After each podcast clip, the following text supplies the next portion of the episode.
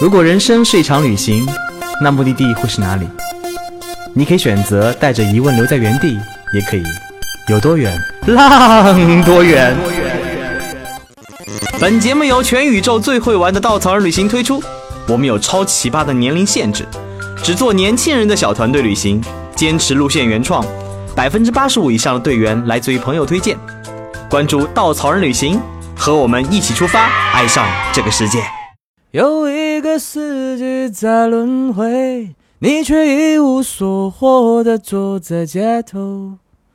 欢迎收听最新的一期《有多远浪多远》，我是道哥。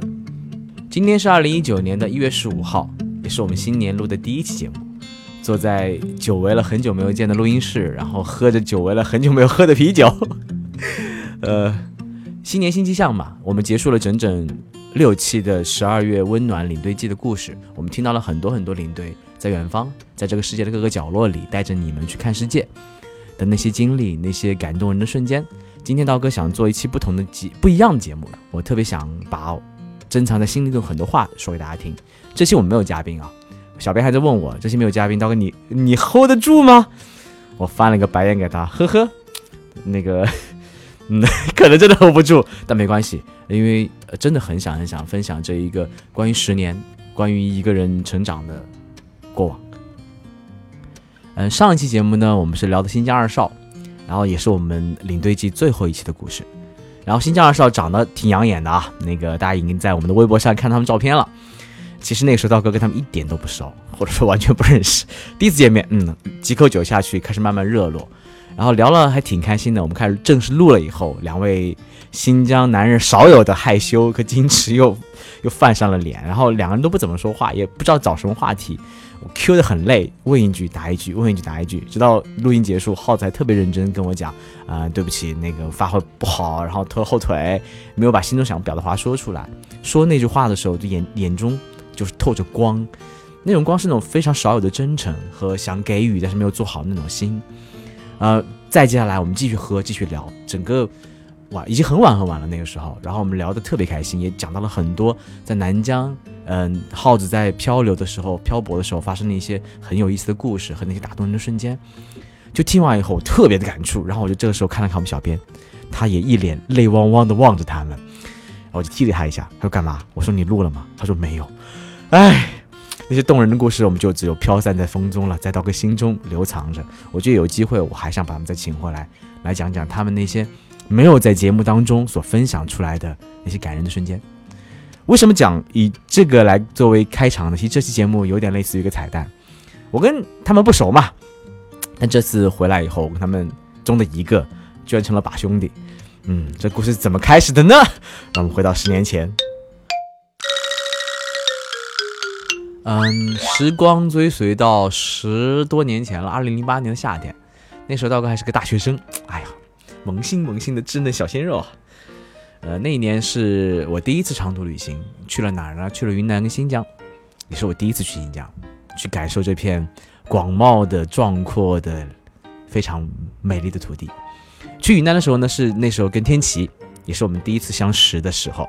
哇，我们的友谊居然走了十几年了。然后那那一次旅行，在云南那一次真的是非常的浪漫感动。我们同行五个人，两个男生，三个女生。然后我们去走了梅里雪山，去雨崩徒步。回来的时候，我记得最后一天晚上，我们在丽江的四方街上坐着喝着酒，然后一帮人抱在一起哭，回忆路上那些点点滴滴，特别特别美好。我就这样子离开他们，去奔赴了新疆的路。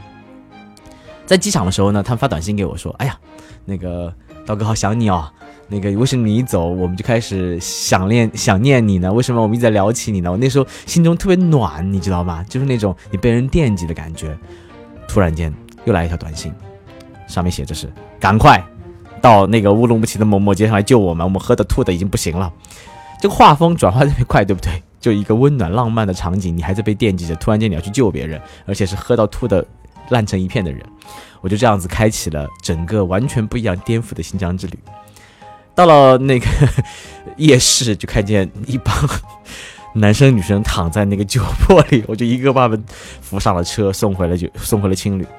青旅更搞笑，我当时我们住的是一个多人间混铺，我们同行一个男生，然后刚洗完澡，从浴室里出来，什么都没有穿，就开始翻我的包，边翻边说：“妈呀，我的内裤哪儿去了？谁把我内裤藏起来？”我说：“那是我的包。”他看了我一眼，翻了个白眼，继续往里翻。就这样子，我记忆很深刻。他什么都没有穿，睡了。早上醒来的时候，他居然穿好了内裤。我一直在想这个问题，谁帮他穿的？就这样子，非常非常混乱的开启了那一次我的第一次新疆之旅。那条路上发生了特别多、特别多有意思的事情。那时候，道哥还作为一个少年，还有记日记的习惯。我前两天为了做这期节目，翻出了那时候日记，念给大家听一听。嗨累了，在门口的草坪上站着看星星，漫天光点让浮躁的心突然宁静下来。自然总是在默默地抚平着我们的伤口，力量神奇却又无形。有人提议了一个馊主意，让我们躺着看吧。于是就搬来了沙滩椅跟被子，大家紧紧地蜷在一起，拥着东升西落的苍穹，相伴到黎明。深夜的和睦在星空星光的陪伴下安详平和，隐隐的光线。让这个白天还在和灰尘马粪斗争的小村庄，显得如此温柔而有魅力。生活的美，它本身需要一点距离吧。哇哦，好美！这个顶上的勺子好亮啊！同学，那是北斗七星。快天亮的时候，米饭扔下一个现在大家还会争论的话题：远方那条星带叫长蛇星，为什么呢？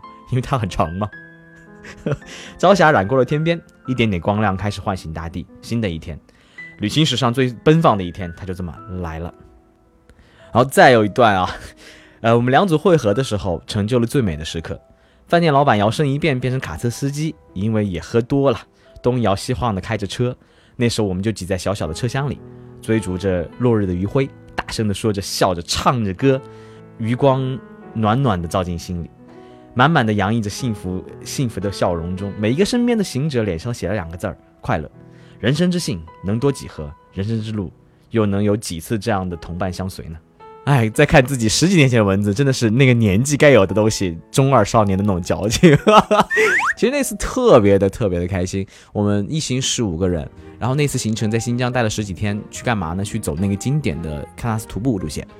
我记得是整整四天时间，从贾当峪走到禾木，走到小黑湖，走到喀纳斯。呃，十一几年前的北疆喀纳斯还没那么多红火啊，然后也没有那么多的酒店帐篷。我记得黑湖就一个毡房，我们十几个人睡在一起。呃，经历了那一次徒步过程当中，大因为都是大学生嘛，真的很嗨很嗨。我们还男生女生混睡，呃不没有混睡了，就是隔隔着一间那个木板，然后晚上玩了很多很多很疯狂的游戏，什么 I Have Never 啊，还有真心话大冒险啊，也奠定了那个年代我们的基调，就是奔放，百分之九十走肾，偶尔走走心。就那次旅行，他记忆深刻。还有一点是我被彻底放开了，旅行是一件特别真实美好的事儿。当然，除了目的地以外啊，还能翻开你身边那些同行的人，他们每个人都很真诚，每个人都很真实，每个人都很真诚的笑，然后大声的哭，眼中那种光是你在那个年代少年当中能看见的，每个人眼中都有的东西。然后我们一起骑马，一起骑车，一起在路上狂奔。一起喝酒喝到烂醉，然后一起逗小姑娘，一起被小姑娘逗。而且最让我打动的是新疆那片土地上那些人。我们当时有个向导叫做别克霍尔曼，然后他是一个二十几岁的一个哈萨克族人。那时候他应该没做几年的向导生意，几匹马还是他弟弟。我们就一路同行。然后他，嗯，他的我们当时结伴的还有一个另外几个广东人，他们那个向导特别喜欢我们团上的一个小小妹子，就每次都。停下来为我们准备很多吃的啊，很多水啊，就是为了见我们一面，然后跟我们一起唱歌，跳起哈萨克的舞。然后那方那方土地那帮人就是那种自由的感觉，就是他随时随地口哨一吹，音乐一响就开始舞起，然后给你一杯酒喝下去，弹着冬不拉，带着我们去森林里，去草原上追日落，然后跟你一起唱歌，一起跳跃。就是那一方北疆哈萨克族人、蒙古族人那种血液中流淌的自由、那种豪情、那种浪漫，会让你瞬间的把你自己打开。因为同行的人，因为带你去的人和你感受到的人和你相遇的人，这片土地的那种热情跟奔放，就让你变得热情跟奔放。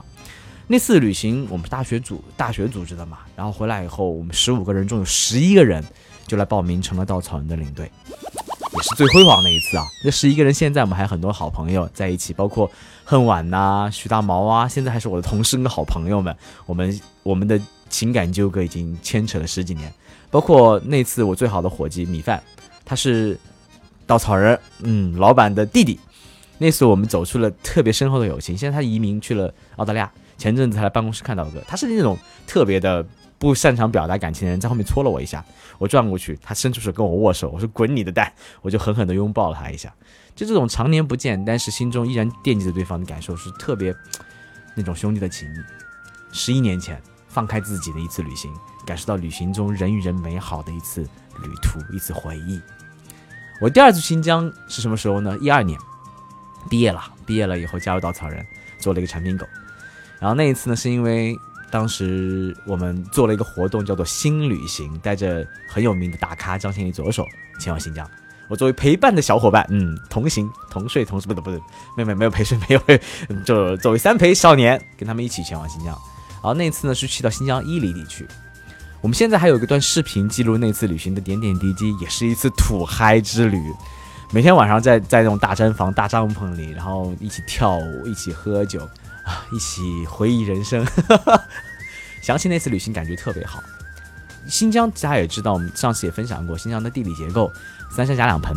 然后伊犁地区呢，其实夹在天山的南北两条线之间的一片肥沃的土地，那边有赛里木湖，有天山草场，有非常非常壮阔的河流、草原、森林跟雪山。风景非常的漂亮，在那种环境下呢，你心很容易打开。我们每天都在草原上跑啊奔呐，哎呀，少年时代感觉一去不复返。嗯，这两次新疆的旅行，在我心中都留下了非常美好的回忆。可没有想到，第二次也可能是我人生的顶点。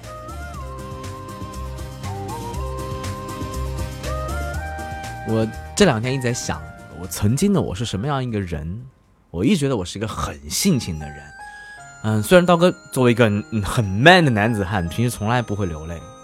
想想我什么时候流过泪，什么时候因为挫折而哭过，还从来没有过的。从大学毕业以后，但经常会一首歌，啊，一部电影或者一句话、一张照片，会默默的为他触动或者热泪盈眶。然后也自认为是一个很善良的人。我一直觉得与人为善是对我来说最重要的事儿，而且在旅行当中。旅行是个很美好的载体嘛，它帮助你开阔了眼界，帮助你看到世界的不同，也帮助你打开了自我，去认知更多的不同，去让自己去接受、接纳那些不一样的东西，你会变得心胸更宽、更广，会自认为成为一个更好的人。这是我曾经的幻想啊。直到工作以后，其实大家也知道，每个每个青年或者每个年轻人他都迷茫过，他都在找寻自己想去往的方向的路上会。迷失方向，很多人很多到了成年以后也不知道自己要什么，甚至有的时候连自己不要什么都不知道，就碌碌无为的活着。所以每次大家如果听过我们的节目，知道我有个好基友叫鸽子，鸽子分享过他去横店当演员，去草原放牧，甚至未来会去涠洲岛做渔民的故事。他在他的人生路上活出了很多精彩，活出了很多我想去做，可是我现在还不敢去做的事儿。他去尝试人生的很多可能性。去自由，去寻求自己想要的方向跟路。这差不多整整六年的时间，工作六年，你活在压力、压压力跟焦虑当中。虽然大家听我声音是一个特别阳光积极的 boy，对不对？但很多时候，真正你会被焦虑、被压力打垮。尤其是你到了这个年龄，到了这一个，嗯，该出成绩的时候，你往往会觉得效率更重要，利益也可能更重要。你会忽略到身边人很多的感受，你会觉得。在钢筋水泥城市待久了以后，你不会再对陌生人去微笑，你甚至对陌生人微笑你会抗拒，你会害怕。在这个过程当中，我丢失了自己最享有的东西，但我并没有去意识到。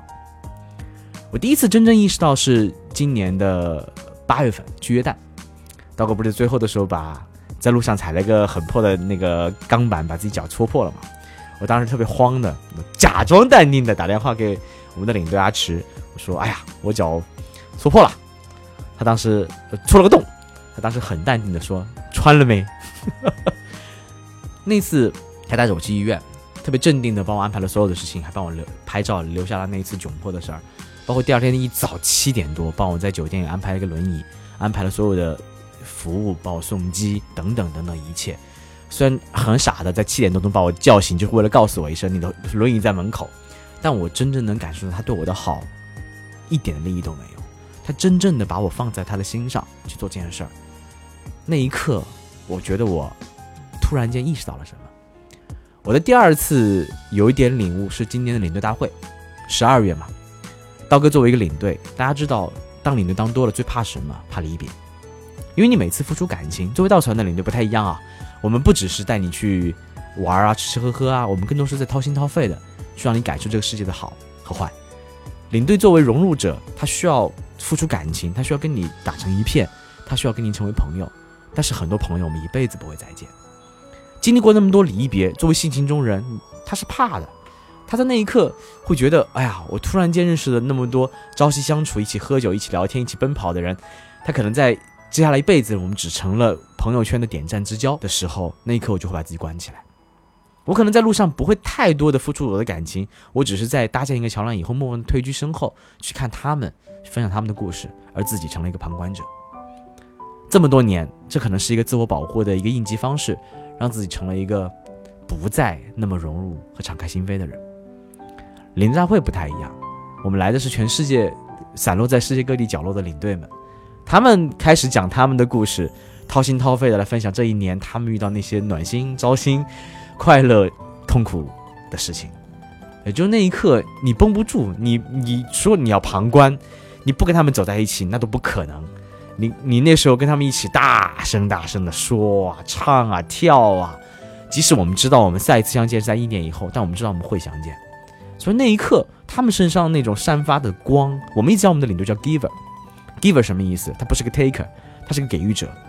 我们不希望他为利益给予，他真的是因为他在乎，他喜欢，他希望去做这件事儿。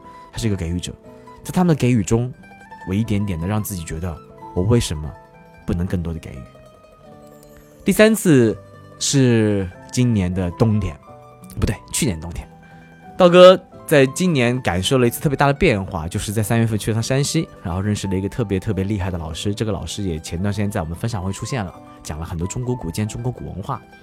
然后他是一个非常非常厉害的娓娓道来的讲者，他能把中国文化讲得栩栩有声，让我刀哥第一次真正感受到那种文化的魅力，让我去愿意接受文化。我看他今年年去年年底有一个行程，去敦煌，重走河西之路。虽然稻草人有这样的路线，但是呢，因为自己不是一个非常擅长文化的挖掘者，我想听听作为一个文化强者的人，他怎么分享这片历史、这片土地上发生的故事。我就报了这么一个团，报了这个团呢，然后找，因为这个团还挺贵的，就一直找不到同行者。然后作为一个不甘寂寞的嗯的人呢，我就一直在等待有没有熟悉的人出现。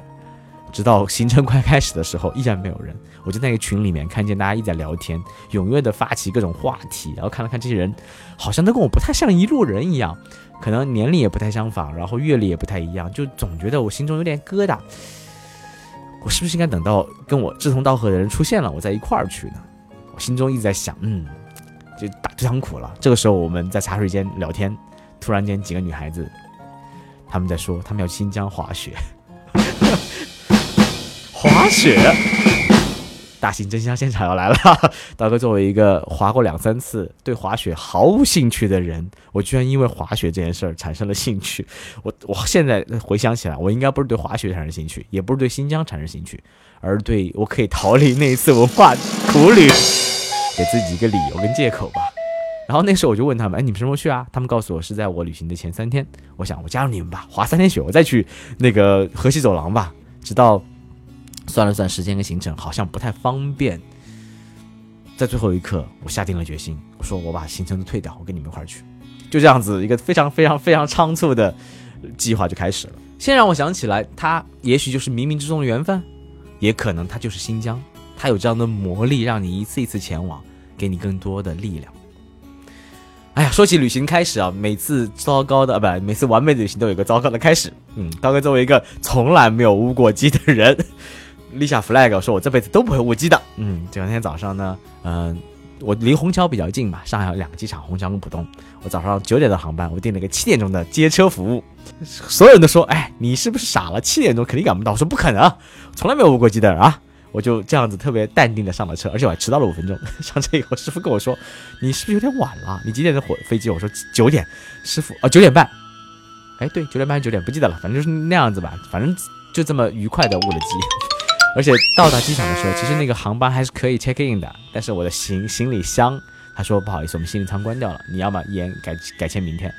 唉，我就特别淡定的又买了第二张机票，跟我们群里小伙伴说我误机了，人生第一次误机，他们在群里发出了热烈般的掌声。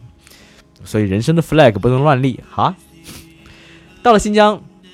感受到了新疆这么多年的变化。第一次去新疆，零八年，新疆还是一片特别开放的土地。当然，现在不是不开放，可能是嗯政策原因，我们会在新疆的马路上看到各种各样的武警啊、交警啊、警察呀、叔叔们呐，还有闪着灯的霓虹灯啊，各种安检呐、身份证检查呀。我这次身份证从来没有离过任何钱，就是没有离过我的口袋过，每天要检查无数次，特别安全，特别安全，真的是你心中会放心，就你走走五米都能看到一个警察在你旁边望着你笑。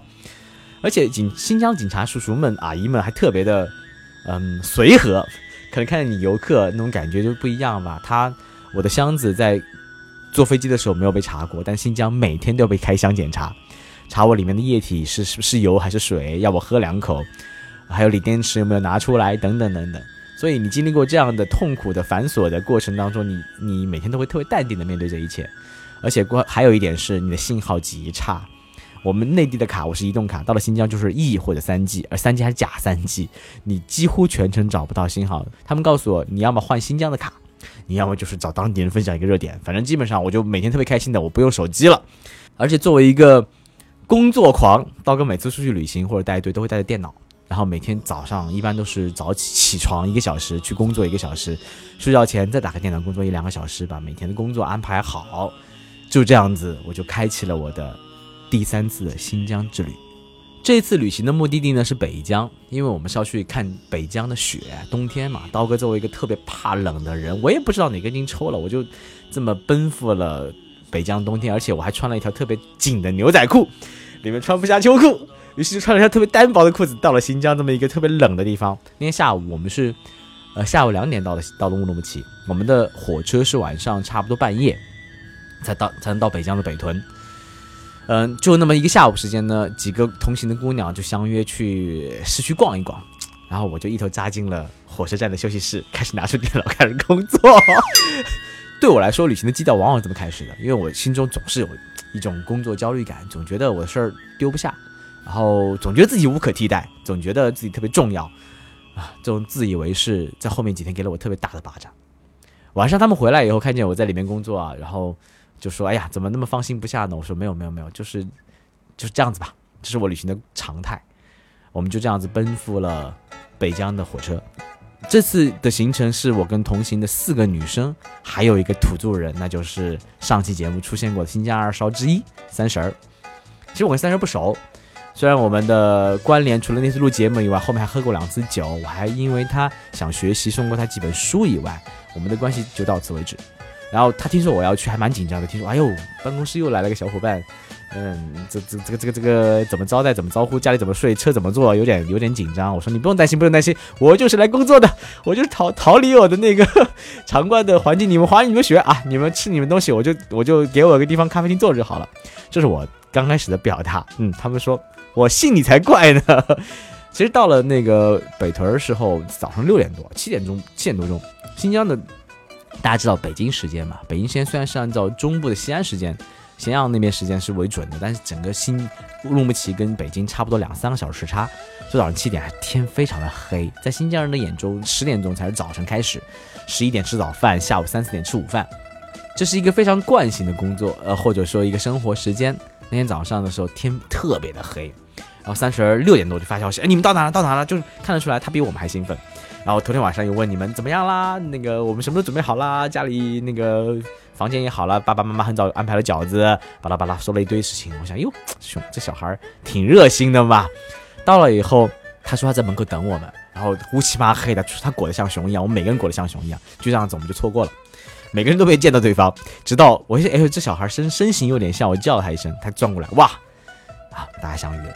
因为我们同行有五个人，一辆车坐不下，他就安排了他的一个那个发小，是个长得特别可爱的姑娘，就让我跟那姑娘随车，然后我就跟姑娘黑灯瞎火也看不见对方，我们就开始聊得特别开心，一路上聊起啊新疆来北疆干嘛呀，滑雪呀，要去要去和睦跨年呐，去喀纳斯湖上，嗯那个甩尾跑那个溜冰啊等等的，还有点小兴奋呢，就这样子一路我们到了他家，然后这次的行程当中呢，因为我听妹子们说要住她家里，还有点担心，总觉得你去别人家打扰那么多天，很过意不去。我还在事前买了特别特别多的 各种纪念品啊，还有保健品啊，见到叔叔阿姨给他们，那一瞬间，就他们的那种笑容，让你真的像回家的感觉一样。桌子上已经桌子上已经摆满了热气腾腾的饺子、面条，还有肉，然后然后那一刻就开始哇。像一种旅行的开启，是一种多么温暖的事儿。本来我们的行程是这样安排的：第一天滑雪，第二天滑雪，第三天滑雪，第四天我们就去完禾木，在禾木待三天跨年，再接下来去喀纳斯待两天，再最后回到布尔津，最后一天回到北屯坐火车回往乌鲁木齐。行程有三天滑雪，然后另外几个女生可能走得晚一点，还不在滑雪。我说啊，滑雪要滑那么多天？有这么大乐趣吗？作为一个一滑雪就只是摔跤，嗯，滑滑雪对我来说是等等同于摔跤一个运动。的人来说，我就说，那这样子吧，你们去滑吧，我在那个游客中心 开始工作。哎，游客中心有咖啡吗？然后他们说，哎，别别，第一好不容易来了嘛，反正就这样聊来聊去，我们第一天就这么莫名其妙的晃过去了，就我们居然没有去。哦，心中特别开心，没有去，挺好的。我们就开始聊天啊，唱唱歌，看电影啊，把第一天打发掉了。第二天，哎呀，他们说滑雪，那我好吧。我想在家里待着，总归是跟叔叔阿姨聊天也有点尴尬，那我跟你们滑雪去吧。嗯，我们到了阿拉泰雪场，我这里非常非常非常隆重郑重的推荐这一个雪场。虽然道哥经历雪场不多，但道哥带队的经过的雪场挺多的，没有滑过，但能看到它的不一样。阿拉泰雪场呢，是我经历过。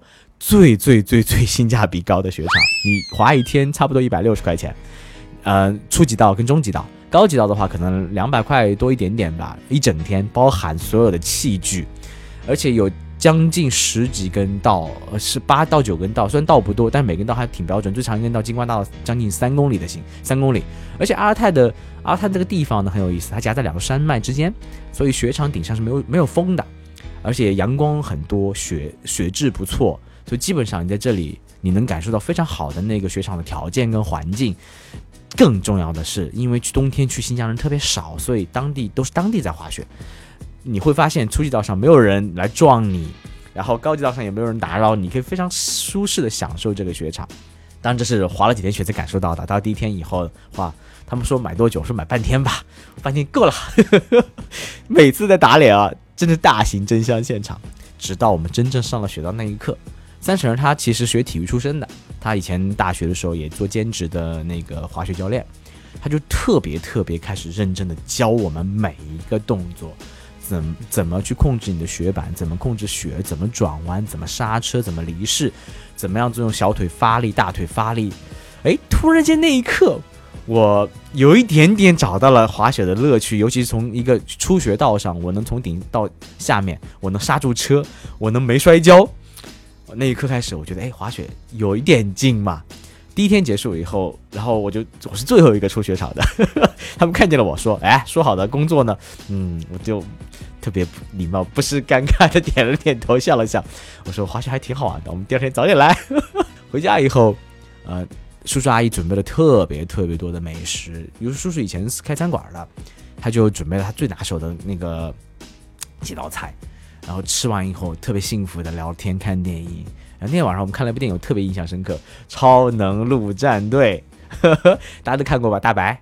然后大家记个动作嘛，就是两手一拍，然后两拳相击，巴拉拉，一个小仪式吧。后来成了每天我们中二少年跟中二中年的一个特别固定的一个仪式。第二天早上我们起得挺早的，我们差不多十点多就起来了，嗯，十点多新疆时间。然后，然后就十一点、十二点，反正比头天早了一两个小时去到去到雪场。我们开启了全天的滑雪。那一天我就开始挑战那个整个初级到最顶端了，开始慢慢的找感觉。哎，我能不摔跤的从最顶上滑下来，而且还能不撞人了。嗯，那一瞬间也特别的开心。然后找到了真正真正滑雪的乐趣。然后三十人呢，作为一个特别负责任的孩子，其实我们从北屯到阿拉泰每天是要来回开一百二十公里车的。他每天开车送我们去，送我们回。而且他作为能上高级道，大家知道滑雪，尤其是会滑雪的人，在初级道上是折磨。你跟一堆初学者在一起抢地方，而且滑得很慢，无法享受滑雪的乐趣。他呢，就每天非常认真地陪伴着每一个初学小伙伴，教他们纠正动作，后来我就问他，你为什么不自己去滑呢？大家都说都已经说好了，我们自己学自己的，请个教练。他这么说的，他说你们好不容易来一次新疆，如果你们来新疆滑雪，连学滑雪都没学会，连滑雪乐趣都没有感受到，那我作为新疆人，我问心有愧。哇哦，矫情，但是特别真诚。这是两天滑雪，然后第三天开始就前往了禾木。禾木是我十一年前去过的地方啊，那个时候记忆当中，木克楞的图瓦族木克楞的房子，在两个山山坳之间，那边有非常漂亮白桦林，秋天金光闪闪，像童话世界一样。夏天我还去过，夏天我是夏天去的嘛，照片冬天去看过秋天照片，夏天也是非常非常童话一样的世界，整个漫山遍野的绿树、草原，天上的蓝天白云，加上。那种暗黄的木克楞房子，袅袅炊烟的升起。你早上在晨雾弥漫的时候去到观景台看整个村庄，美极了。我觉得它冬天毫无预期，去了以后发现，我的天，怎么可以这么的美？就冬天的禾木，夏天你去要倒几趟景交车，尤其秋天人山人海，看全是人人人人人人人。我们这次去禾木，好像开放的客栈都没多少，好像全天站的游客就几百个人吧。你前往的路上都没有游客，都是四驱车才能前往。呃，我们就走在那片雪覆盖了的土地上，看着旁边路木克勒的房子和那些光秃秃的，但是挂满了粉雪的树梢，还是袅袅炊烟升起的时候，还是早晨晨雾弥漫的时候，你走在禾木的观景台上，看见被整个白雪覆盖的北国，那种感觉真的是美极了。我我我真的非常建议大家冬天一定要去趟北国，无论是。中国的冷极根河也好，无论是东北也好，无论是新疆北边也好，你真能感受到咱们这片土地每个季节都有它不一样的魅力跟闪光的时候。不过冬天的北疆呢，其实能玩的东西不多啊。你夏天你可以徒步，你可以徒步，可以徒步，好像没什么事可以做。那冬天连徒步都徒步不了。我们第一天行程还真的去走了个徒步，在雪地里。压抑久了嘛，每天端着自己的人，然后看到那么厚的雪，尤其三十儿像个中二少年，他就看见雪就往里跳，看见雪往里跳。而且我们带着那种皮墩子，就是那种可以滑雪玩的那种地方，然后瞬间唤起了我作为中二中年 那种特别开心的样。我一看见雪就往里跳，然后我们两个越跳越嗨，又开始打雪仗。看见路边的哈萨克族小孩就抱起来往雪里扔，就这样子经过了一个四小时的徒步，然后越玩越嗨。呃，晚上会去喝酒。我们当天晚上跟几个哈萨克族人一起喝，喝到后面就开始跳走黑马，开始唱那种刀郎的歌，唱那种不是我们年代那种特别有意思的音乐，就越喝越嗨，越喝越嗨。然后那个时候我就跟三叔说：“三叔，那个哥嗨了，以后我就每年回北疆来滑雪，其实真的是好想滑雪。”我说：“那个以后有什么话尽管跟我跟哥讲，以后你的儿子就是我的干儿子。”刚说完这句话，三十就很认真的望着我：“你确定吗？你肯定吗？你确认吗？”我说：“啊，这有什么不可能的？我毕毕竟不是经常乱人干儿子干女儿的吗？” 他说了一句：“哎，这个事情很严肃的啊。”我真的吗？真的吗？啊，很严肃，严肃，没事儿，我我我我能说到做到。好，那我们说我们拜个把子吧。他说要不要割个血？我啊。空气在那一刻突然凝固，我的我的酒有点半醒了。我说，嗯嗯啊，那么严肃呢？我们就我们就就换个方式，我们吹一瓶怎么样？就两个人特别二傻的吹了一瓶，然后就吐了。每一天都这样的节奏，因为可能北疆的蒙古人，他们所喜欢的生活是夏天放牧，尤其现虽然旅游改变了当地，他们夏天不是在放牧了，而是做游客的生意。但他们冬天因为没有游客，而且过他们传统的生活，他们冬天就是喝酒聊天。生孩子、喝酒、聊天、生孩子，半年工作、半年自由的生活状态是他们一向一向一向所崇敬的东西。尤其是茫茫草原，是关不住他们那种豪放跟野心的。就跟他们聊天、跳跳舞、唱歌的过程当中，你心也一点点放开。然后在禾木待了两三天以后，我们又去呃。这里有一个小插曲很有意思，我们在那边的时候，因为景区它没什么人管，他扔了很多雪圈，我们就去滑雪圈。滑完雪圈特别嗨的时候呢，我就跟另外一个妹子虎牙，我们在路上聊天，突然另外一个雪圈奔了过来，把虎牙直直冲撞掉了，就他的脚就完全变肿，变肿以后我们每个人手忙脚乱的，就拖着他到一个屋子里，把他敷脚啊、敷冰啊什么样子。三十消失了很久，突然间出来，就手里捧着一个暖、特别暖的一个。呃，红薯烤红薯，他说来暖暖胃，特别贴心，真的是。然后结束了和睦，我们就去了喀纳斯，喀纳斯更加没有游客，然后其实你从禾木到喀纳斯，大家知道去过的你都知道，那个转游客车特别烦，夏天等个景交车等个两三个小时，冬天景交车不开，你一个游客都看不到。我们住在图瓦人的新村里，然后几乎没有见过游客。然后我们干嘛呢？白天就出去走走，看看雪，一个小时就回来了，在房间里打玩游戏、看电影。那天晚上刀哥胃不是很好嘛，就胃痉挛。就特别难受，就一个人躺在角落里。他们在看那个《盗梦空间》，我就觉得三十太笨，他们觉得他看不懂这部电影，就想拿这部电影考验他的智商。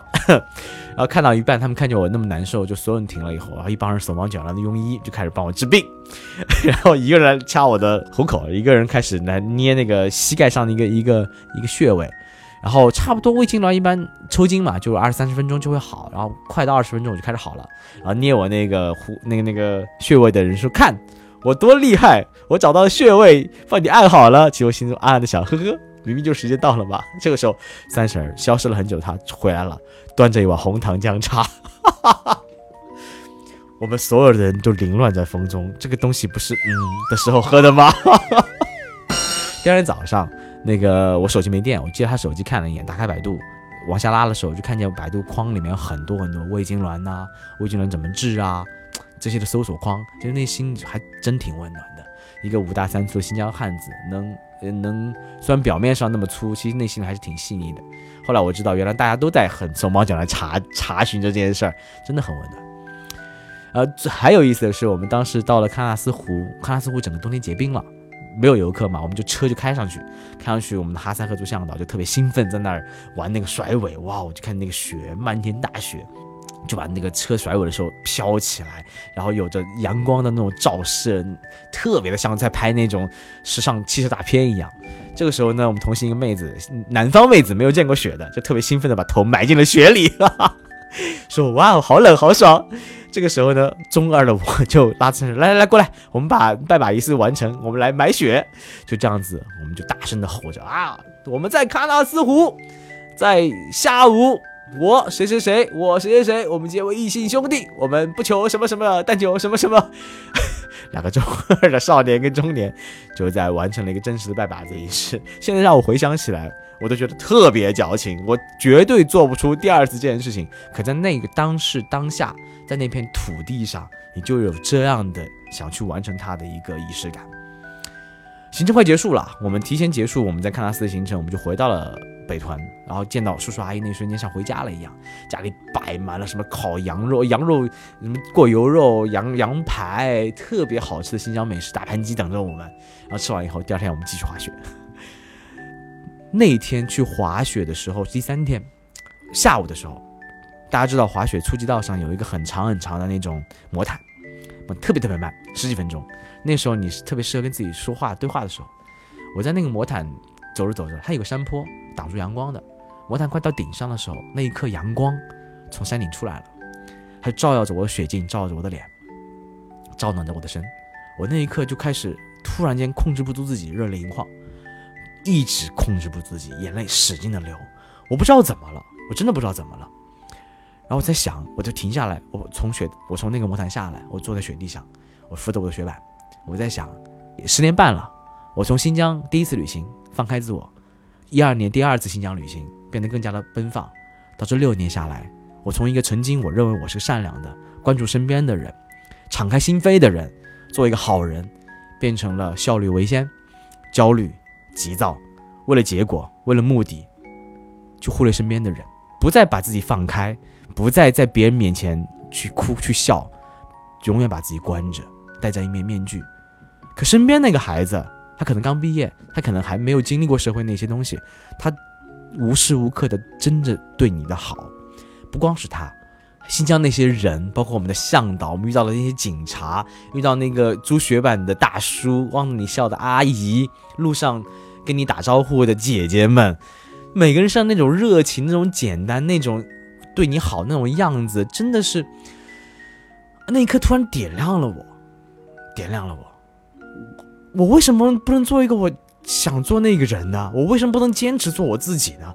我为什么会向社会臣服，会被钢筋水泥的的冷淡去同化掉的一个人呢？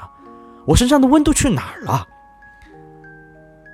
我也希望我是一个热血少年、中二少年，我是一个性情中人，为什么要丢掉他呢？就那刻开始，我觉得我不行，我得回到我那个曾经要做的自己去。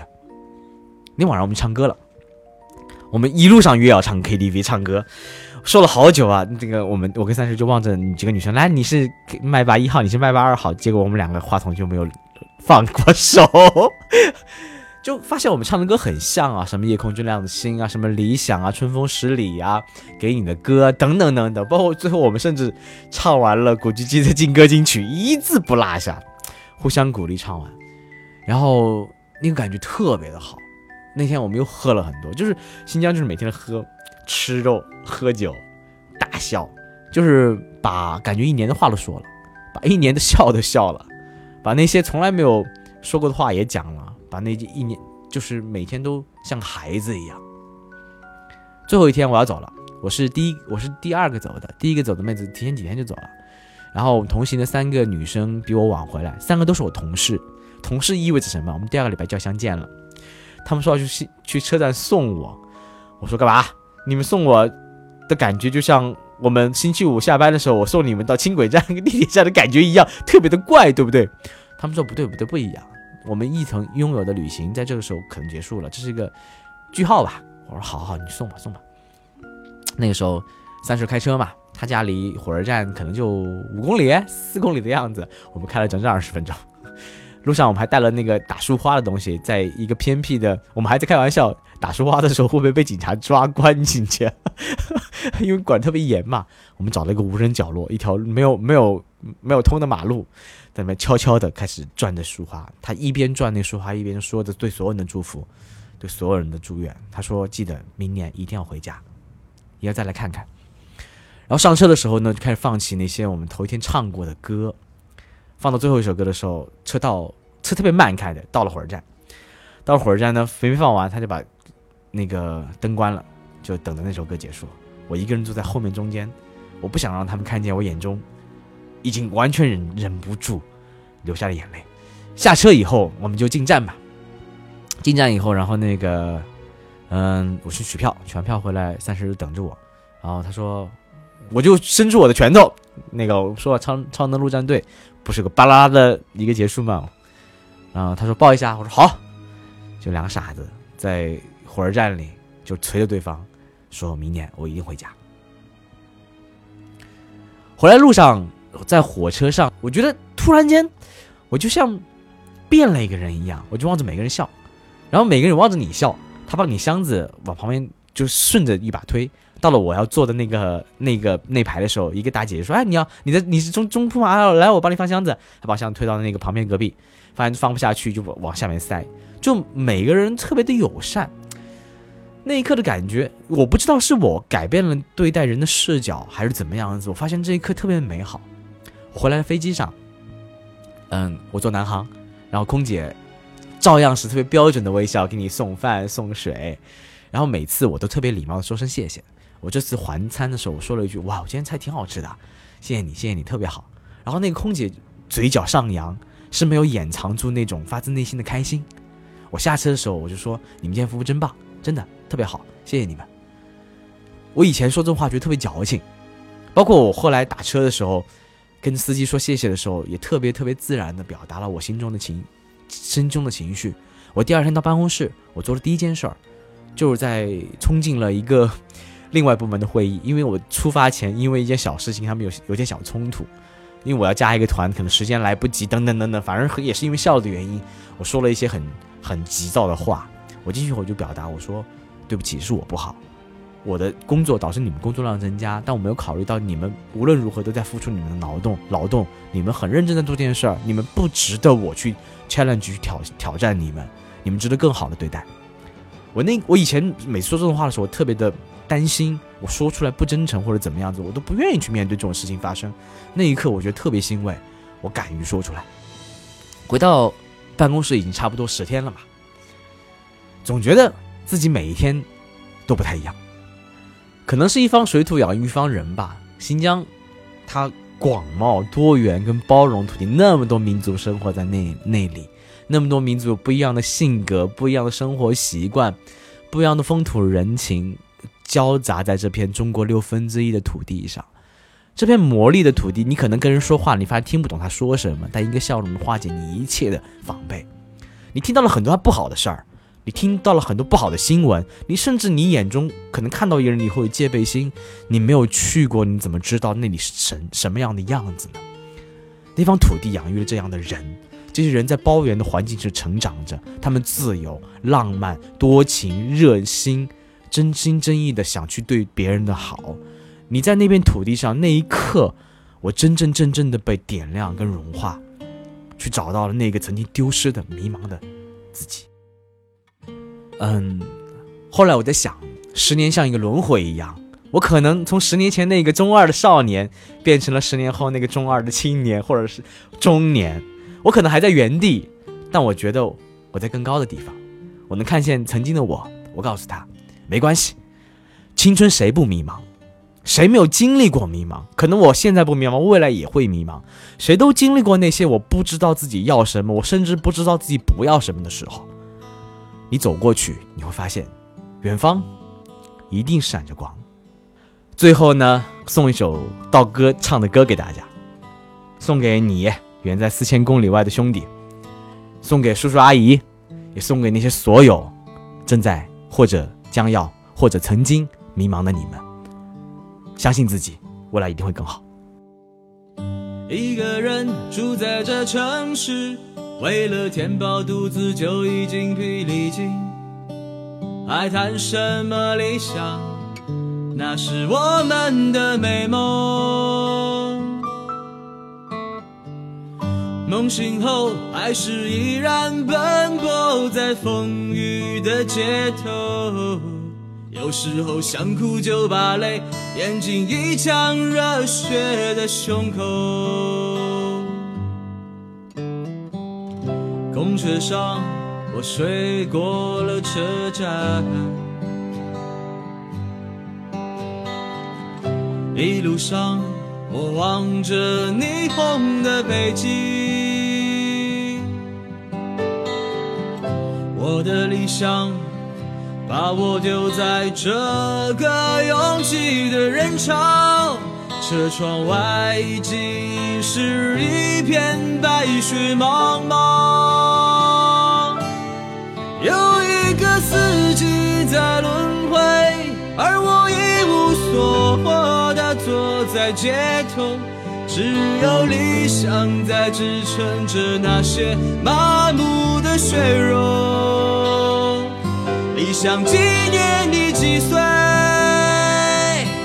你总是诱惑着年轻的朋友，你总是谢了又开，给我惊喜，又让我沉入失望的生活里。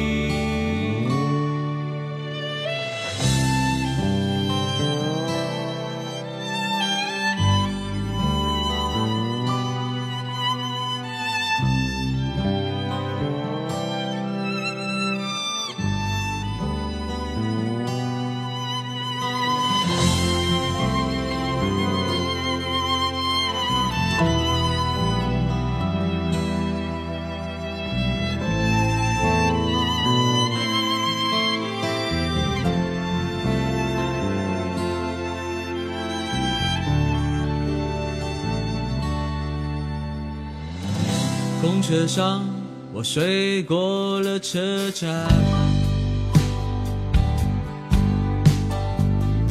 一路上我望着霓虹的北京，我的理想把我丢在这个拥挤的人潮，车窗外已经是一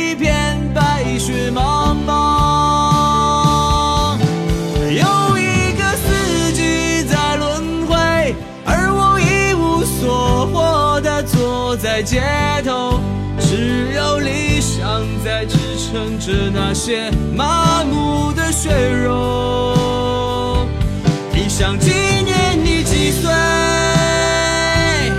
你总是诱惑着年轻的朋友，你总是谢了又开，给我惊喜，又让。我沉入失望的生活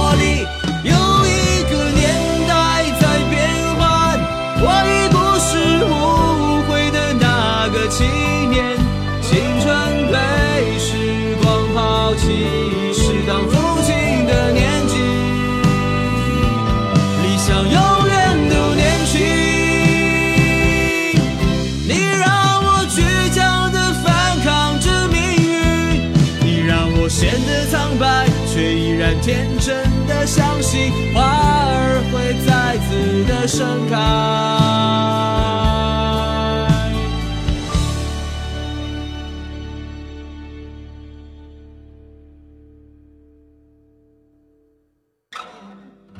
阳光之中，到处可见奔忙的人们，被拥挤着被晃而飞的光阴忽略过。